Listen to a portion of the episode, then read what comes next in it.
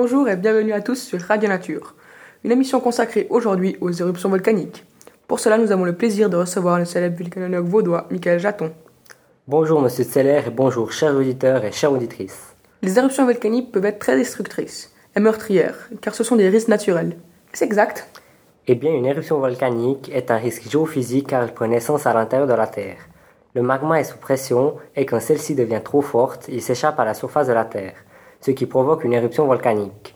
Les pays ne sont pas tous égaux face aux conséquences des éruptions volcaniques, car cela dépend de leurs moyens de prévention. Mais il est vrai que les pertes humaines et matérielles peuvent être considérables.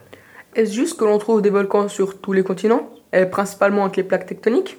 Oui, et on trouve beaucoup de volcans sur la ceinture de feu du Pacifique.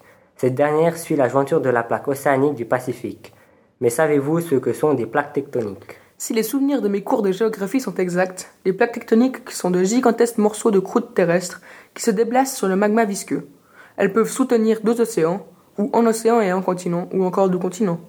Existe-t-il plusieurs types d'éruptions volcaniques?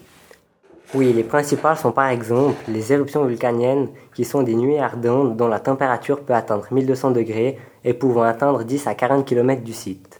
Les éruptions hawaïennes qui jaillissent comme une fontaine ou les éruptions fissurales qui sont des failles dans le sol d'où jaillit de la lave. J'ai aussi entendu parler des éruptions pliniennes, dont la lave est très visqueuse et qui bloque la cheminée du volcan jusqu'à ce qu'il explose. Quels sont les meilleurs moyens de s'en protéger? Il est important d'observer les volcans à l'aide de sismographes, afin de prévoir une nouvelle éruption. Mais le meilleur moyen reste la prévention auprès de la population, afin d'évacuer la zone dangereuse le plus rapidement possible. C'est exactement ce qui s'est passé à Kagoshima au Japon. Le 21 août dernier, l'éruption du volcan Sakura à Jama aurait pu être catastrophique à cause de la proximité de la ville qui compte plus de 600 000 habitants. Grâce à la prévention mise en place par le Japon, les habitants apprennent dès leur plus jeune âge à se mettre à l'abri. Il faut tout de même savoir que les volcans n'ont pas que des défauts. Sans eux, la pression s'accumulerait à l'intérieur de la Terre et elle exploserait.